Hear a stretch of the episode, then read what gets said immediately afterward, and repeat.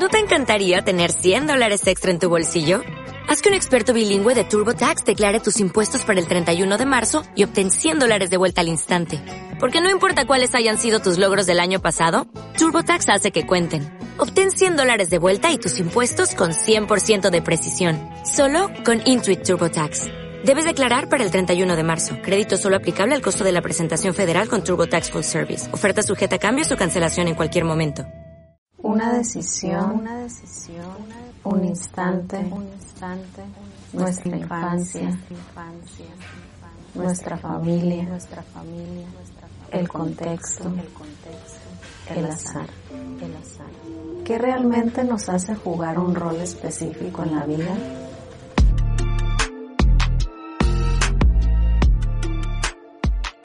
Casa de las Ideas de Tijuana Innovadora presenta Pasajero 29, un podcast para conocer a los agentes de cambio que hacen la diferencia.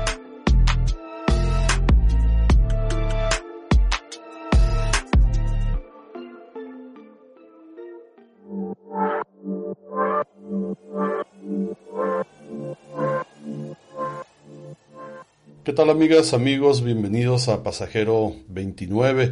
El día de hoy ya en nuestro episodio número 23 estamos de manteles largos porque el día de hoy estamos entrevistando a Miguel Ángel Mora Marrufo, Miguel Mora. Él es licenciado en negocios internacionales por el CETIS, cuenta con estudios de experto en desigualdad, cooperación y desarrollo por la Universidad Complutense de Madrid, ha impartido diversos cursos, talleres y seminarios y cuenta con 12 años de experiencia en la defensa, promoción y supervisión de los derechos humanos en todo el país.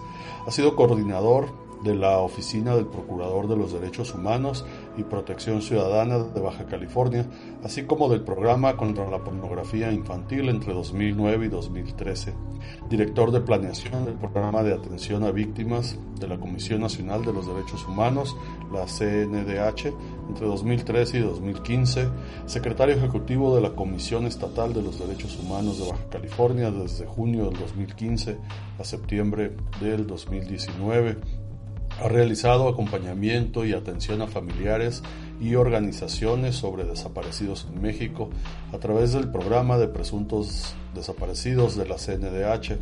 Ha colaborado en el programa contra la violencia escolar y coordinación de la campaña nacional de atención a víctimas de la CNDH también. Cuenta con múltiples participaciones en conferencias y talleres, en general capacitaciones a servidoras y servidores públicos y organizaciones de la sociedad civil, así como en diversos comités, consejos y sistemas de gobierno sobre derechos humanos, mujeres, niñas, niños y adolescentes, personas con discapacidad, atención a víctimas, trata de personas, migración, prevención del abuso sexual y la pornografía infantil, violencia escolar, acceso a la salud, derechos humanos al medio ambiente sano, entre otros. Ha realizado diversas colaboraciones con oficinas Ombudsman, Defensor del Pueblo, de la Federación Iberoamericana de Ombudsman, la FIO, así como con la Agencia de Cooperación Humana para el Fortalecimiento de la FIO, para la elaboración de dos investigaciones y publicaciones sobre migración y discapacidad. Actualmente, Miguel como presidente de la Comisión Estatal de los Derechos Humanos de Baja California, donde estará hasta el 2023, hasta el 2023. Miguel, bienvenido, ¿cómo estás? Muchas gracias, encantado de estar y compartir en este espacio con ustedes, con Casa de las Ideas, con quienes nos están escuchando, poder platicar de la experiencia que hemos tenido en estos, pues ya más de dos años que estamos trabajando en la defensa de los derechos humanos. Un placer estar hoy.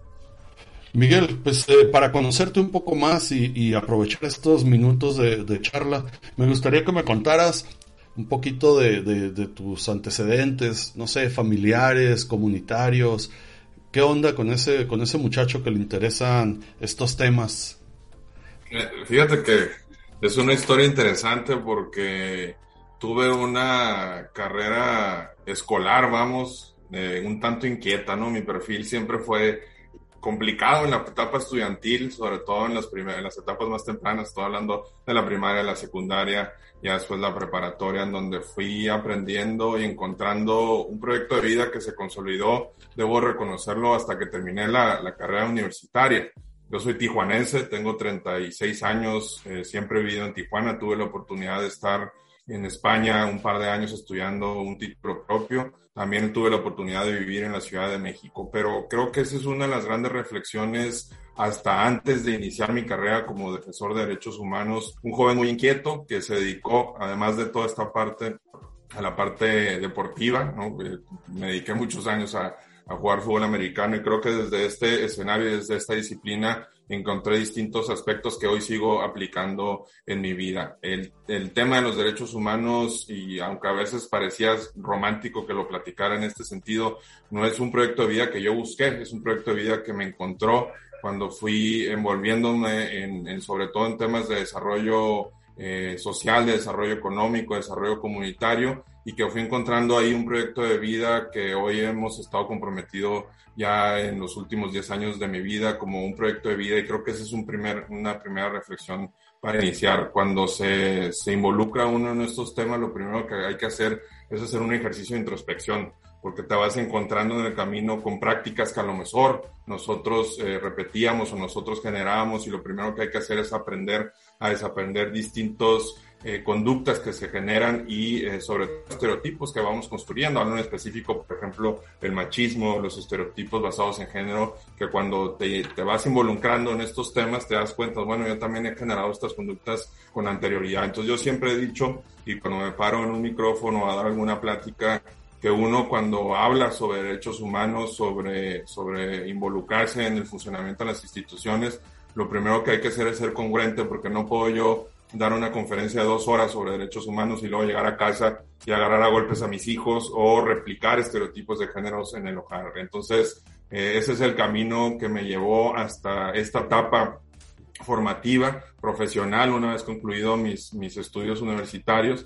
Yo soy licenciado en negocios internacionales y posteriormente pude estudiar este expertise en Madrid, en donde ya me fui involucrando en el tema de derechos humanos en específico.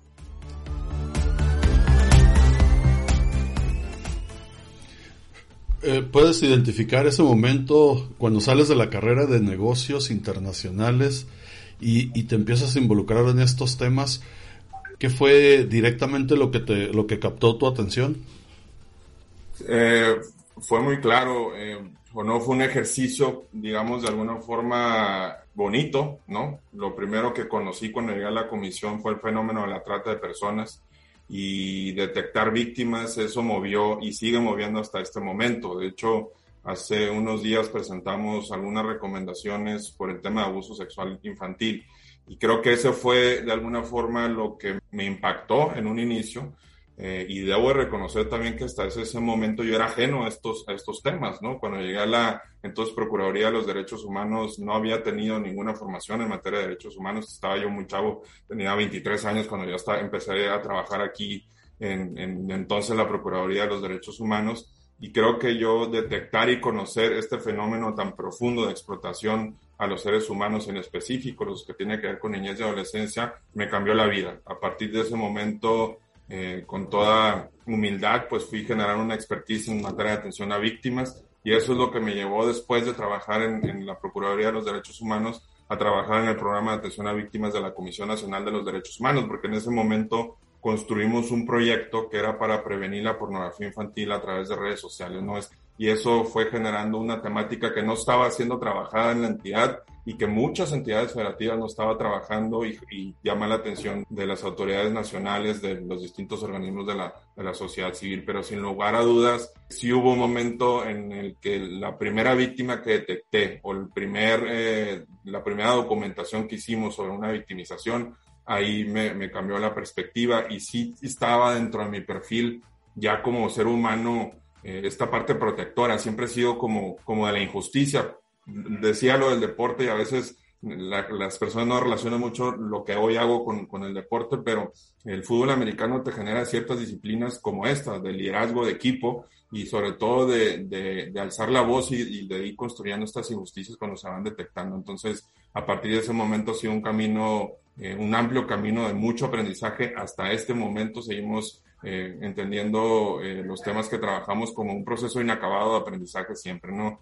Pero sí fue ese momento parteaguas en que llego muy joven a esta institución, con una ilusión de trabajar o de ya de desenvolver en la parte profesional, pero me cambia la vida cuando me doy cuenta eh, los, las realidades que suceden, ¿no? Para, para hacer un ejercicio de conciencia uno tiene que estar plenamente convencido de las realidades a las que nos enfrentamos para poder construir soluciones, ¿no?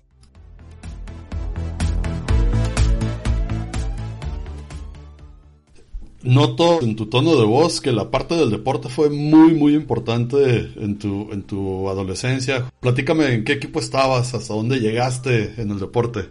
Empecé desde, desde, quinto primaria a jugar fútbol americano, pero mi parte más importante fue en el CETIS, justamente con los osos en el fútbol americano, y que ahí fue eh, donde me desarrollé, y para mí fue híjole, digo, esto casi no lo comento en ningún espacio y, y, y las personas de mi familia de, o mis cercanos sí lo conocen. Yo tuve una infancia privilegiada, pero también una infancia y adolescencia en donde se generaron, sobre todo en esta etapa del 2007, 2008, 2009, 2010. Y éramos un grupo de amigos muy cercanos, de ocho personas. De esas ocho personas, perdieron la vida, fueron asesinados de mis mejores amigos, tres, tres de mis mejores amigos. Y yo siempre dije que el fútbol americano me salvó la vida porque yo estaba en esta dinámica, ¿no? De chavos muy, eh, de alguna forma, de familias bien acomodadas, que se habían involucrado, que tuvieron ahí algunos retos que no, no pudieron eh, tra transitar en ese sentido. Entonces, eh, dedico todo mi, esfuerzo y tiempo a la disciplina del deporte. Creo que de alguna forma para mí eh, salvó mi vida y me involucró en ir construyendo un mejor escenario para mi futuro, evidentemente siempre acompañado por, por mi familia y, y pues ahí fue, eh, fui construyendo un, una ruta y un proyecto de vida distinto que en mi carrera persona, eh, profesional no, no estaba dentro del espectro ser defensor de derechos humanos, eso, eso vino después.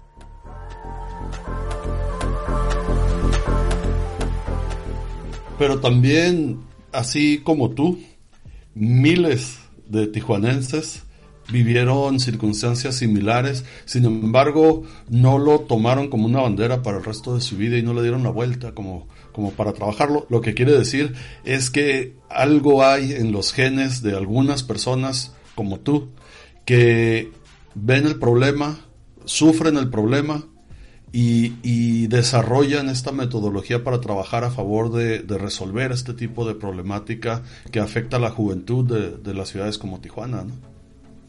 Sí, hay un poema que a mí me encanta, que eh, lo vi en una película también, la de Coach Carter, la una de básquetbol, ¿no? Y que, y haciendo justamente referencia a esto, yo creo, como dice el poema, que todos los seres humanos estamos destinados a brillar, ¿no? Y a, y a tratar de darle vuelta a estas circunstancias de vida que tenemos. Pero yo creo que en todos los seres humanos hay esa resiliencia, pues de entender que no importa si uno está en el privilegio, si fue víctima, si eres activista o no, siempre tenemos esta corresponsabilidad de involucrarnos en lo que sucede y tratar de abonar. Y al contrario, diría yo, quienes hemos estado desde esta parte, que no hemos sido de alguna forma víctimas o bueno, si nos vamos a reflexionar en esta primera parte que te platiqué, a lo mejor sí algún tipo de victimización indirecta, ¿no? Por esto que enfrentamos, porque fue muy doloroso en esta juventud, pero creo que está obligado en ese sentido como a tratar de darle la vuelta a esto, aprender de esas experiencias y tener este, pues una experiencia de vida dura para poder eh, eh, afrontar lo que, lo que venga, ¿no?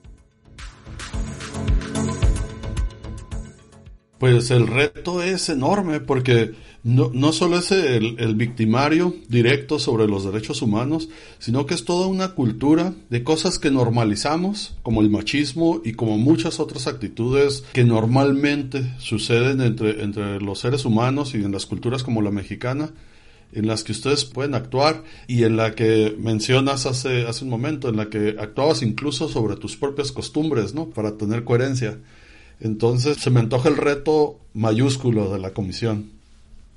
No, pues bueno, eh, lamentablemente se siguen enfrentando retos estructurales, sistemáticos, que no solamente tiene que ver con, con, una dinámica social, sino que pues lo que hace la comisión al final de cuentas es investigar los servidores públicos, a las instituciones, ¿no? Y que creo que yo ahí es un gran reto de, de trabajar contra corriente siempre, en contrasentido, y tratar de incidir para que las autoridades tomen estas, estas buenas decisiones basadas en derechos humanos.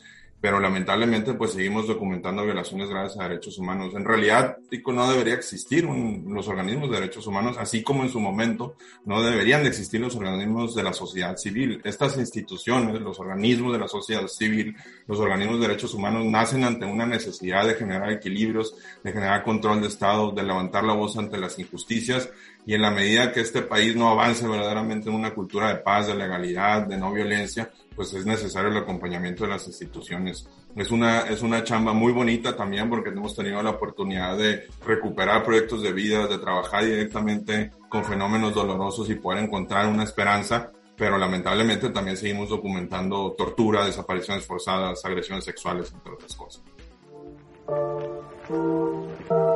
Esto es Pasajero 29. Continuamos.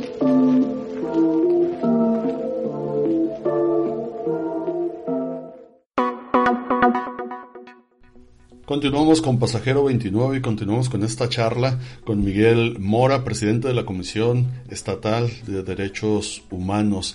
Miguel, muy interesante todo lo que nos estás platicando. ¿Qué te parece si, si ya escalamos en la charla y ahora vamos un poquito a lo que es tu, tu trabajo actual desde las diferentes trincheras, todas relacionadas con derechos humanos? Y me gustaría saber qué es lo que hace un presidente de una comisión de derechos humanos. ¿Cuál es su principal labor? Hola, qué buena pregunta. Eh, la comisión es una institución pública autónoma, es decir, forma parte del Estado de Derecho mexicano. Sin embargo, no somos el gobierno y creo que ahí a veces hay, hay grandes discusiones y por eso aprovecho también el espacio como para aclarar estas circunstancias, ¿no?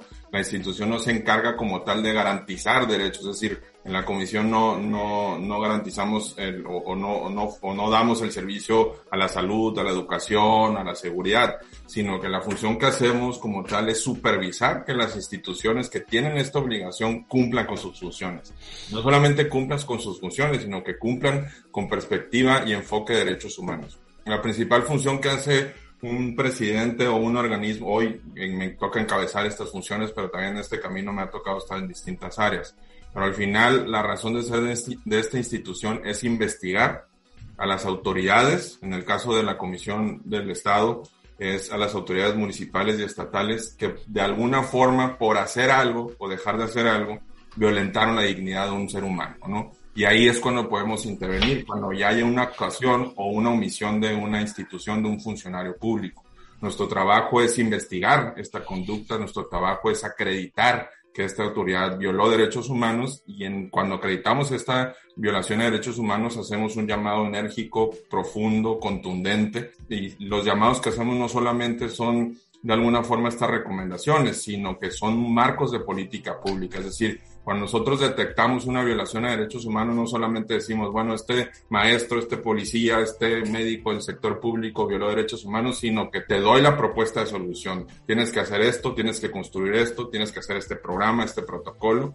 Y lo que hacemos y la razón de ser de esta institución es justamente dedicar a las víctimas, ¿no? Esa es la razón de ser de la institución y es, y es a quien nos debemos. Esa es como la parte fundamental de la institución y en donde está dedicada pues más del 50% de los esfuerzos humanos económicos. Pero también incidimos, también proponemos, también supervisamos, también acompañamos y observamos. Es decir, que todas las decisiones que toman los gobiernos, sobre todo aquellas cuando somos consultados e invitados, porque debo decirlo, no siempre toman nuestra opinión. Cuando nos consulta la autoridad es cuando debo reconocer, se pueden construir alternativas y soluciones más eficientes, porque hay una perspectiva profunda de la institución en materia de derechos humanos y esta visión de los derechos humanos no, no es una ocurrencia del, organismo de tu servidor, es un mandato de la Constitución, del primer artículo de la Constitución. Entonces también damos opiniones técnicas o eh, sugerimos cambios antes de la toma de decisiones, incidimos en la legislación para que se armonice, eh, incidimos en las instituciones para que se hagan cambios. Y finalmente también,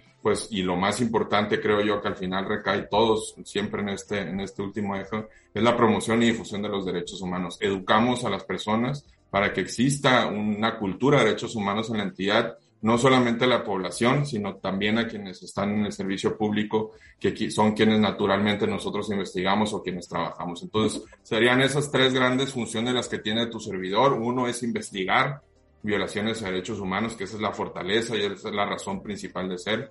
La otra es supervisar, incidir en que el Estado tenga enfoque y perspectiva de derechos humanos y finalmente promovemos y difundimos los derechos humanos en la niñez, en la adolescencia, en la comunidad, en el sector público, en la academia, en los organismos de la sociedad civil.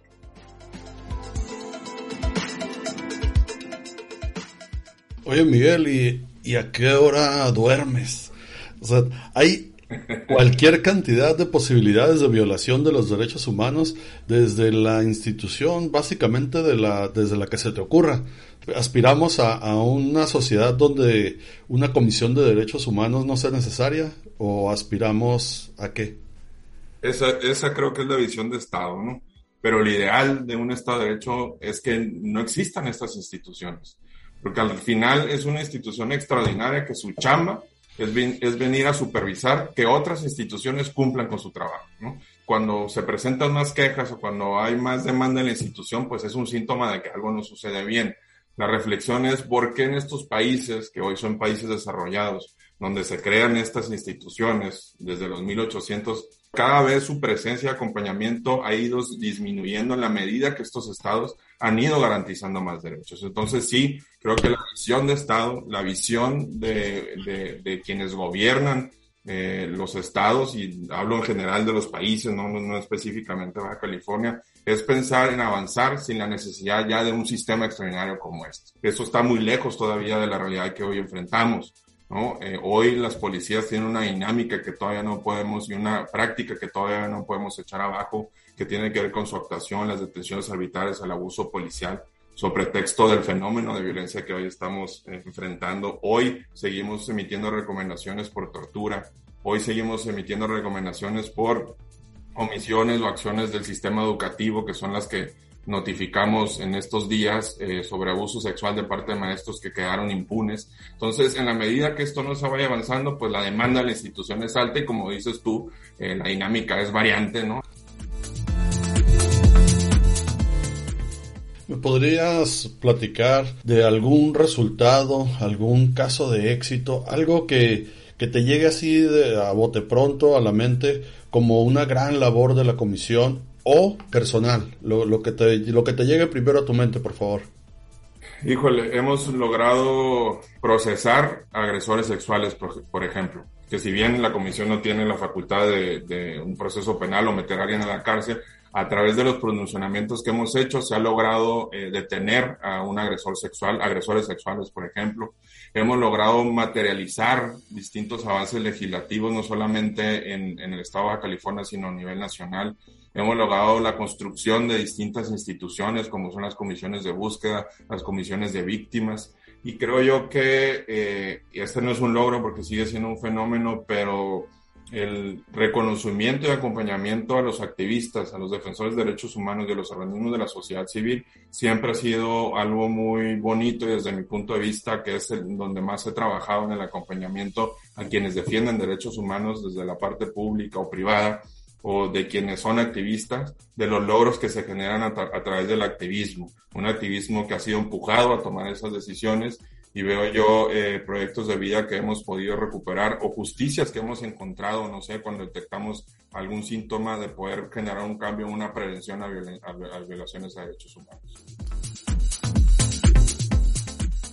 ¿Cuál es el principal reto que enfrenta la comisión en el día a día? Creo que recuperar las causas. Los organismos de derechos humanos eh, fueron creados e impulsados por la sociedad que exigió y levantó la voz ante injusticias del pasado. El segundo reto creo que es el cumplimiento de los llamados que hacemos. Si bien han sido aceptados prácticamente las, todas las recomendaciones en los últimos cinco años, todavía hay algunas recomendaciones que no han sido cumplidas de lo que se exige. El cumplimiento de las recomendaciones y tener cada vez mayores, más colmillos, para decirlo eh, coloquialmente, que sean más coercitivos y que haya una sanción en materia de derechos humanos. Y finalmente, que no es un reto propio de la institución, sino de la cultura como tal, el desconocimiento que persiste de los derechos que tienen las personas y por lo tanto de a dónde acudir cuando son violentados sus derechos, y segundo, del desconocimiento que persiste de las autoridades de estas obligaciones que tienen para los derechos humanos. En la medida de que las personas nos apropiamos del discurso de derecho, levantemos la voz, exijamos a las autoridades, las autoridades en su momento ya no van a tener otra opción más que apegarse a esa exigencia de la sociedad y creo que ahí todavía estamos muy jóvenes en Baja California y los resultados electorales de los últimos cinco procesos son claros, ¿no? Lamentablemente no hemos podido subir esta participación ciudadana en los últimos años más allá del 35%. Y eso nos obliga a repensarnos como comunidad también en que no solamente no tenemos gobernantes que, que, que nos representen, sino que no participamos en la toma de decisiones. Bueno, pues se la has puesto muy difícil a Aldo Otero, que nos escucha, nos ha estado escuchando durante toda esta charla, y él, su tarea es generar una hipótesis de cambio a partir de lo que, de lo que nos has platicado. A ver cómo le va el día de hoy, porque fue mucha información en poco tiempo. Muchas gracias, Miguel. ¿Te parece que escuchemos a Aldo? Por favor. La hipótesis de cambio de Miguel Mora sería que si acompañamos, capacitamos y supervisamos a la sociedad y a los organismos públicos en temas de derechos humanos, producimos ciudadanos informados sobre los procedimientos justos a los que son merecedores. Esto debería conducir a disminuir el abuso realizado por la autoridad, que al final mejorará el cumplimiento de los procesos legales, contribuyendo a disminuir la violación de los derechos humanos. Excelente. Miguel, pues muchas gracias por haber atendido este, esta invitación a Pasajero 29. Esperamos que hayas disfrutado tanto como nosotros de, esta charla. Al contrario, yo encantado, Francisco Aldo, Luz, muchas gracias por la invitación. Eh, agradezco siempre estos espacios que también nos, nos sacan de esta dinámica cotidiana de, la institución, de los grandes retos que tenemos y pues que nos dan la oportunidad de que nos conozcan más quien está atrás de un cargo o de, o de un saco, ¿no? Un traje ahí rígido, sino que es lo que nos ha traído a dedicarnos a esto, comprometidos y repito, como inicié, en lo primero que se tiene que hacer uno cuando se defiende derechos humanos es hacer un ejercicio de introspección, aprender a desaprender, que es algo que México necesita como tal, y pues encantado de haber compartido este espacio. Un saludo a quienes nos escuchan y nos siguen, y a la orden desde la comisión siempre. Muchas gracias Miguel y muchas gracias a todas las personas que nos hacen el favor de escucharnos semana a semana. Nos escuchamos el próximo jueves.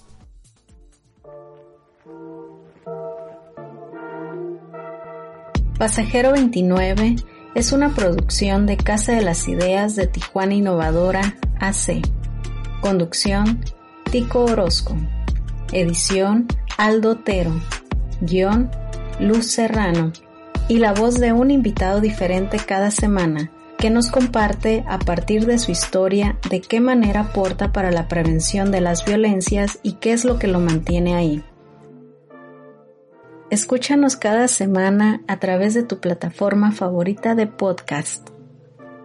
Pasajero 29